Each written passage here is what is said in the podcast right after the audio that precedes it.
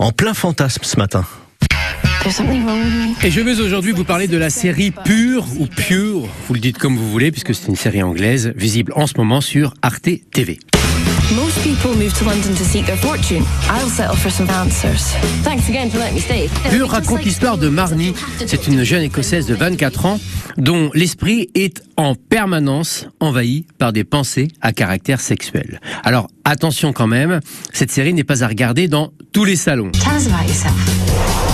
Shut up! There's something wrong with you. Hi, I'm Marnie, and I think I'm a sex addict.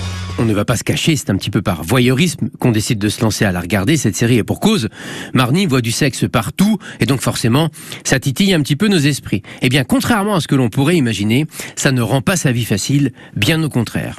D'autant qu'elle n'est pas forcément elle-même une grande consommatrice. Sa vie dans ce domaine est même plutôt compliquée, mais c'est son esprit qui vagabonde en permanence, en version carré blanc. I don't think you're my type. Drinks? I don't think of you that way. And when I do, I'm like, Bleh. Yeah, that was really clear. I'm not a sex addict. What? Am I? Obsessive compulsive disorder. What? Cette série anglaise, fallait-on le préciser d'ailleurs, est une adaptation du roman de Rose Cartwright.